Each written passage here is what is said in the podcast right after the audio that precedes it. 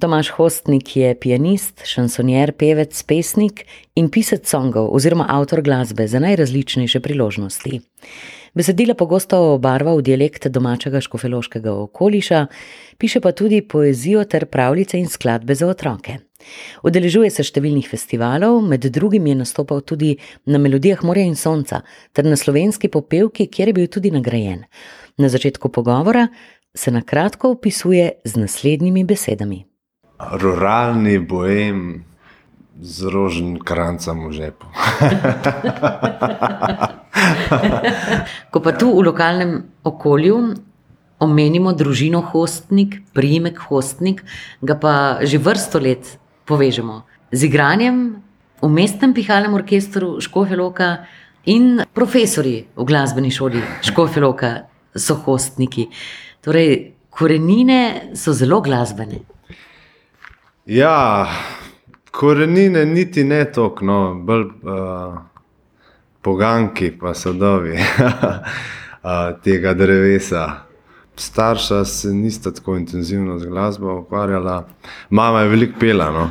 Uh, to definitivno. Pa mene, ki sem tako mlajši, ostali tri bratje, me je skozi uh, vozila na njihove nastope. Tako da je to sigurno pozitivno vplivalo. Celo en mojih prvih spominov je, uh, ko sem bil star tri leta, pa so imeli bratje na sosedovi plati, betonski rock koncert. So me posadili z eno ištekano Washburn kitaro in sem brenkal do nemoglosti in zaspal sred koncerta in pa sem me odnesel dol in drug dan sem imel čist krvave roke od žulov, ker sem tako nažigal. To se še, še zdaj spomnim tako v bežnih slikah tega eventa in to zdaj najbrž počas prehaja na dan v oblikah idej, zamislic, melodij, vse to je tako eno sito, se nalaga v podzavest, po mojem. Ste z brati tudi veliko debatirali o glasbi, o tem glasbenem svetu? Pa ja, se še zdaj smo bili zmer fani drug drugega. Tako da še zdaj, ko da imam koncert, pridejo, sigurno poslušati, pa pol. Sploh z najmlajšim bratom Janezom, zmer pokomentiramo, kako je bilo, kako je bil zvok, kako je bilo pevsko, seveda, nekaj solo pevc. Uh, pred tem vprašanjem zmer uh, cvikam najbolj. pa take stvari, no. Uh, Zmer rečemo, kakšno besedo okoli tega. No, pa tudi, če imajo oni jaz če le lahko grem poslušati. No. Mislim, pa ne zato, ker bi mogel, ampak um, me dejansko veseli, čutim to neko povezanost, vse splošno. Med brati pa kar štrliš ven. Bi se strinjal s tem? ja, edini sem, ki nisem plešal, to že. Ja. sem, smo prav enkrat padli v debato, ker sem jaz skozi bil edini, ki sem nosil klobuk, ne? pa sem jim pa rekel, da sem že edini lase, pokaži jih. In sem rekel, prav res, in sem zdaj nehal nositi klobuk. Lik dan sem logo zase razvijal, enega tega fackota. Pa sem imel dilemo, ali mu dati klobuk, pa sem se pol odločil, da ne. So pa za tabo uh, kar dolga leta študija, tudi v tujini, nam lahko malo predstaviš in opišeš to glasbeno pot. Ja, šest let sem preživel v Lincu, Ma to so bili. Kakšno leta so bile to? Če prvi, prvi pridevnik, ki se ga spomnim, sigurno divja. A, to je bilo tako sedmih zjutraj vstat. Uh, če zamudo na faks, so že vse vadnice Kitajci pobrali. Uh, smo rekli, da je čajna town, je bil v petem štuku, tam so bile klavirske učilnice. In pol vaditi do desetih zvečer, ko se je fakt zaprl, vmes na hiter pojest, sem imel 15 minut za spojedo, uh, ker drugače je pripadala vadnica naslednjemu, pa zvečer pa žurat, včasih so tudi tiči pelne. In to dan na dan, dokler polno zgoriš. Pa pa ko se nazaj sestaviš, pa, pa mogoče malo bolj umirjeno, pa takrat takrat sem potem tudi začel svojo muziko delati, ker sem videl, da so te uh, bučke o koncertnih pianistih in tem. Uh, Razna slama, ne, pravzaprav. In sem se potem, hvala Bogu, najdel v kant avtorstvu. Ne, se prijavil pa takrat na Kant Fest. In se pa takrat s bratom Zlato kanto pobrala, takrat se je pa res razcvetel. No. Pa še založba Sanje vzela takrat.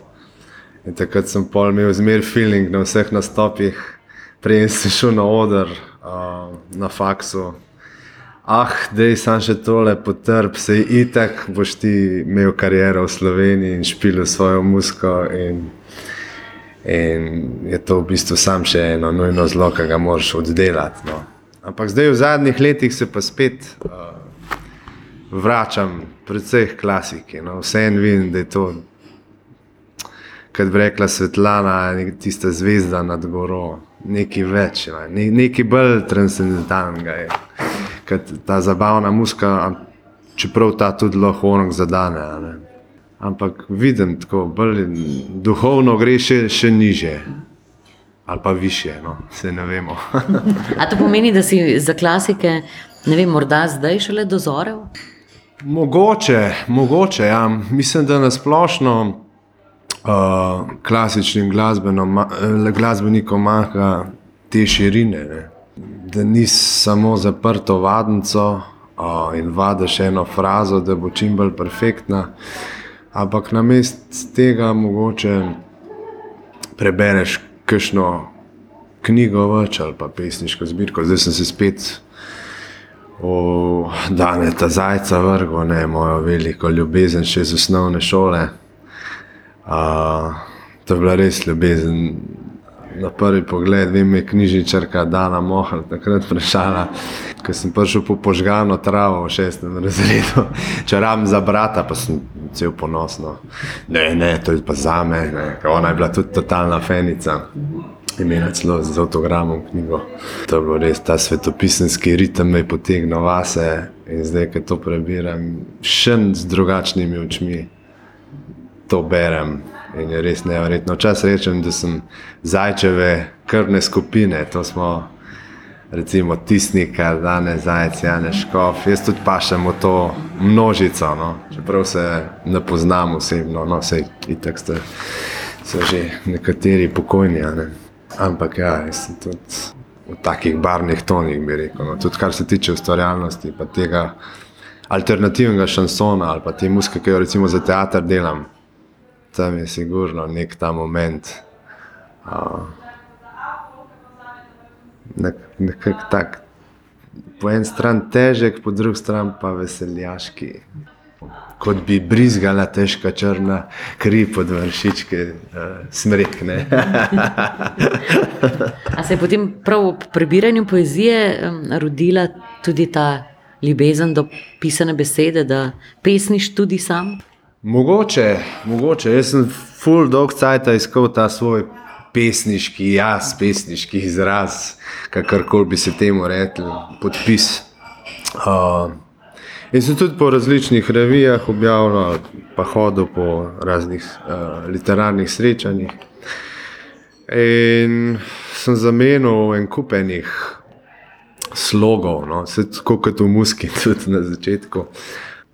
Uh, se nikoli nisem ustavil v raziskovanju, s čimer ni več narobe, ampak pol sem nekako videl, da, da, da mi to ni dostno. Vsej, mislim, vsak človek je za nekaj. Jaz sem ugotovil, da, da nisem tako modern, da sem se en prestarokopiten za, za, za, za, za te trende, ki so bili takrat v poeziji precej popularni, bi rekel.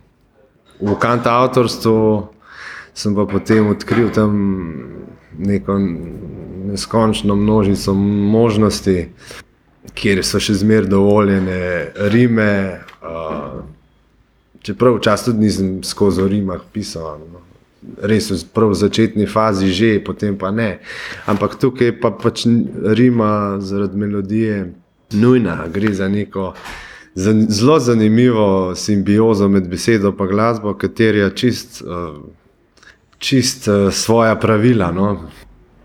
In tam so dovoljene, tam je res dovoljeno vse, če to služi, služi melodiji, ne? ker vse mora služiti glasbi.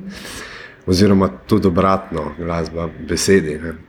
Včasih je kašna beseda sama ali pa besedna zveza, z, če jo prebereš sama na sebi, lahko stoji zelo dobro, pa v muski sploh ne zagruva ali pa zadogaja. Uh, včasih tudi vrstna red zveni tako ogabno, uh, arhajičen, kot z dobe čitalnic in taborov z konca 19. stoletja. Kot kakšna sodobna slovenska proslava. uh, Ampak v muski mora biti točno tako, ne? in s tem ni nič narobe. Prisluhnimo muski, slišali boste skladbo Če imel bi moč, v nadaljevanju pogovora pa tudi več o sodelovanju s slovenskim prosvetnim društvom Rož v Šentjakobu v Rožu. Tomaš Hostnik, prosim.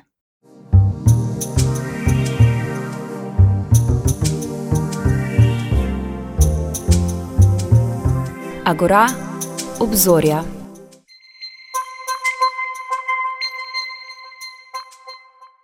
Na radiju Agora se pogovarjamo s Tomažem Hostnikom, ravno kar ste slišali njegovo skladbo Če imel bi moč, s katero se je leta 2021 predstavil na slovenski popevki. V nadaljevanju nam je zaupal tudi, kako gradi na svojem liku in poetiki, ter kako sodeluje pri predstavi z naslovom Butenskala, ki jo pripravlja gledališka skupina Teater Trotamora v Šentjakobu v Rožu. Premjera predstave bo 13. oktobra. Še prej pa prisluhnimo, kako Tomaš Hostnik potuje po svojem glasbenem svetu. Predvsem poskušam uh, nekako reducirati stvari in, jih, in se počasi izkristalizirati, ker sem že v teh letih, ne, da bi bilo to potrebno. Ljudje tudi uh, namarajo, če, če ne vejo, zakaj se pri nekom gre. Ne. Uh, zdaj, malo te, mal tega, definitivno jim moš pustiti, malo te mistike, da, da ne morejo čisto vsega dobiti od tebe, uh, kar bi radi. Ne. Ampak ne do te lajbahovske mere, Ampak zadnje čase sem se nekako osredotočil no, na, na samega sebe, na, da bi bil kantator, recimo kot je vladal Kreslin ali pa Mef ali pa tako naprej, da bi res gradil na svojem, svojem liku, na svoji poetiki in to prezentiral z bendom ali pa sam, ne, kot kantator. Da bi se pač razgaljal sam sebe v neki te kantautorski maniri.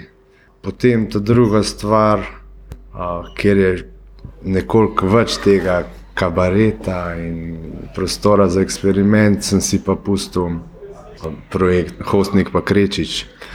Uh, to je pa čisti šanson, užilo, uh, tam pa ni nobenih, nobenih uh, omejitev da mora biti komat dolg od 3 do 4 minute in tako naprej. Tam je pa res čisti eksperiment. Ker jaz v bistvu rabim vse, rabim in popevke in uh, tele hajku šansončke in odštekano musko, vse, vse se mora dogajati, da sem srečen. Omenil si Lajbah, nekoč je živel še en Tomaš Hostel. Ja, se so me snubili Lajbahovci, ja. lansko let ali predlan že celo. Pa sem jim v štartu povedal, da nočem, da delajo reinkarnacijo njihovega prvega frontmana, ki, ki je tragično preminil. tragično preminil tam v medvodah na Kozovcu. Ja. Deset, točno deset let pred mojim rojstvom. Um, pa potem ni prišlo do sodelovanja, no mogoče še bo. Uh, ampak jaz res tega ne maram, uh, ker moj svet je popolnoma drugačen kot uh, svet Lajbaha. Ne.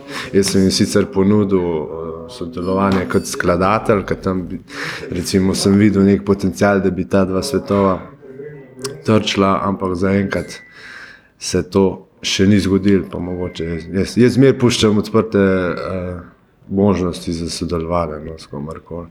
Včasih ti kdo reče, ne, s tem pa ne, ampak se rajš. Uh, Samo pečem, prej, pa, pa ne govorim zdaj o lajbah, tako na splošno.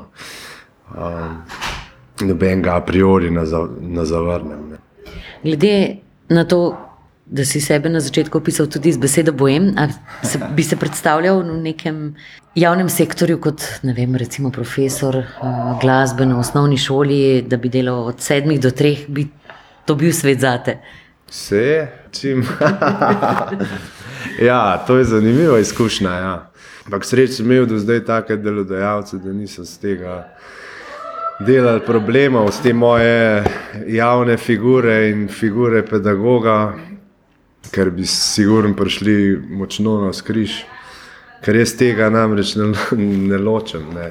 Za me je tudi pouk neke vrste teater, jaz zmer probam karmart med med totalnim teatrom in da nasmejem otroke in probam biti zmer zelo kreativen in v metaforah, komparacijah, tudi zaplešem, kdaj pa se zvrnem, pa tako, da razbijem to monotonost.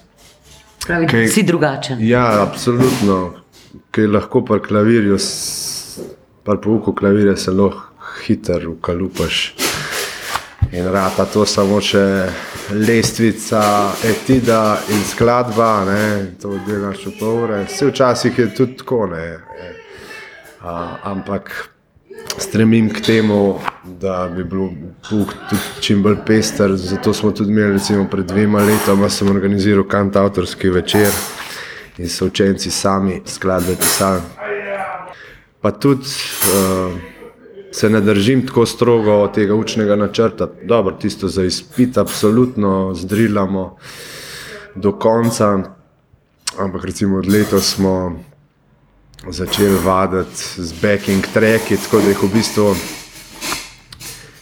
jih spremlja bend. Uh, jaz jim pa potem razložim, kako, uh, kako zraven igrati. Da je v bistvu oni igrajo skupaj z bendom. In na ta način jih tudi nekako pripravljam. Zato, ker se mi zdi zelo pomemben, da ko končajo nižjo stopno glasbene šole, da se nekako lahko čim prej vključijo v lokalno sceno, uh, ustanovijo še svoj bend, ki to žiri kar močno. Bodi si v pleh musko, bodi si v neke svoje bende ali pa celo avtorsko muziko. Tudi recimo na vse proslave jih pošljem, ne dan Rudolfa Majstra, pa državne proslave. Tako, da so čim bolj upeti v to lokalno dogajanje, da, da ljudje vejo, da so oni tam in da jih lahko ponucajo. In, najbolj žalostno je, da po šestih letih končajo, pa se ne dotaknejo več klavirja, niti ne hodijo na koncerte. Ne, to, to nekako jih poskušam vzgojiti vsaj v obiskovalce koncertov. Sploh mojih. Sodeluješ pa tudi s teatrom čez mejo v Šentjaku, v Rožu. Nam lahko poveš kaj več o tem sodelovanju? To je bilo pa pred štirimi leti. Mi, moj dober prijatelj, pa producent Dejal Napanja, govoril o norih predstavah, ki če bi jih postavil v dramo, bi pisali bleščeče kritike o tem, no in mene je to takoj pritegnilo. Je rekel v smislu, da, da je tam gor na avstrijskem koroškem še en soulmate, ne? en podoben utrgan kot sem jaz in da bi bilo zelo fajn, če bi se, če bi se vsaj povezala. Pa spraznila kakšno buteljko skupaj. No, in jaz sem to zelo resno vzel, uh, sploh to slednje. Uh, In sem kar napisal temu režiserju, Marjan Štikarju, ki drži praktično celotno sceno, gor, od koncertov do teatra in tako naprej, performancev. In mu pisal, naslov maila je bil: jih brauche einen Job sofort, jaz sem prišel iz Linca. In tudi on me je vzel resno, sploh slednje in mi dal job. Ne. Zdaj delam uh, honorarno za ta teater, kar sicer pomeni ne, en, en projekt na leto. Ne. Pred nekaj leti, tremi, mislim, da štirimi, celo že smo delali kralja Ibija z dijaki, tam neke srednje šole. To je bilo tako, bi kdo rekel, ok, dijaki, bla, bla, bla. To je bilo noro. Vse scena je bila uh, sestavljena samo s smetnaki in z lučkami, vse dodelano. Naštudirali so vrhunsko en ta glavni uh, lik, ki je bil igral in potem tudi naredil sprejemce Nagara Fatano. Tako da je bilo res, res na visokem nivoju. Jaz sem pa tudi hitek, ne znam drugače, kot da se lotim po orah. In so potem sem tudi užival vse izvedel, so me napravili v norčka, dvornega norčka. Na začetku je bila celo ideja, da bi me dal tri metre visok na eno ploščad sred teatra.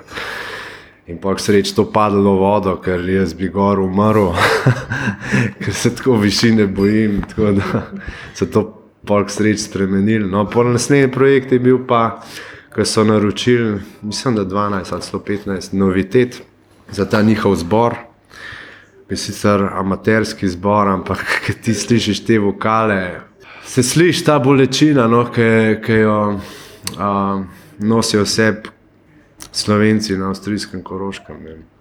Tok zgodbe imajo te vokali, da te, da te kar uh, do kosti pretrese, no, ker vse ti krivice in to je noro. No, tak, da, v bistvu Bog nadej, da bi jih kdo speglal v studio. Uh, no, Zadnji projekt je pa zdaj le Button Skala, imamo pa 13. oktober premjero. To je pa sploh od, od trganija, totalna. Uh, delam že kar, kar lep cajt. Uh, to bo pa z odraslimi, no, ta teater, trota mora. Uh, to je pa čisti absurd, ampak spet tako narejen, da je se Button skala itak taka klasika, da, da je tako srhljivo, srhljivo uh, aktualna danes. da bomo, po moje, jokali od smeha. No, jaz sem zdaj le ta prvo vajo poslušal in je bilo, mislim, noro. noro. Tudi igravci so odlični. Jaz sem jim pa probil nekako tudi režiserju, kar se da ugoditi, ker je imel nekaj ideje, da bi bil zadnji del celo neke opere in tako naprej. Kar je, ne, nikoli ne veš, kako dobri pevci so, kako moderno zdaj napisati. Ne, to je zmerno je bil kar velik izziv za, za me. No. Ampak mislim, da bo super. No. Zdaj le ta vikend, grem za cel vikend tja, da bomo to poskušali skupaj sestaviti. Oni itak vadijo skozi, tako da po mojem bo da best spet. In potem od 13. oktober naprej že predstave. Ja, mislim, da je še ne, ne tri ponovitve, več pa ne. Ja, zanimivo je, ker prijejo skozi tudi Avstrijci in so pod napisi, uh, tako da je zelo mešano občinstvo. No? Vsakič, ker je zmer tako aktualno narejen in zmer malo provokativno, da ljudje nikoli ne vejo, kam jo dobili. No? Zmer znova hodijo na te predstave in so polne. Tako da iz tega stališča je pa sploh super. No? Uspešno premjero želim in uspešne vse nadaljne projekte glasbene, se jih veselimo in um, Tomaš Hostnik, hvala lepa za tale pogovor. Hvala lepa.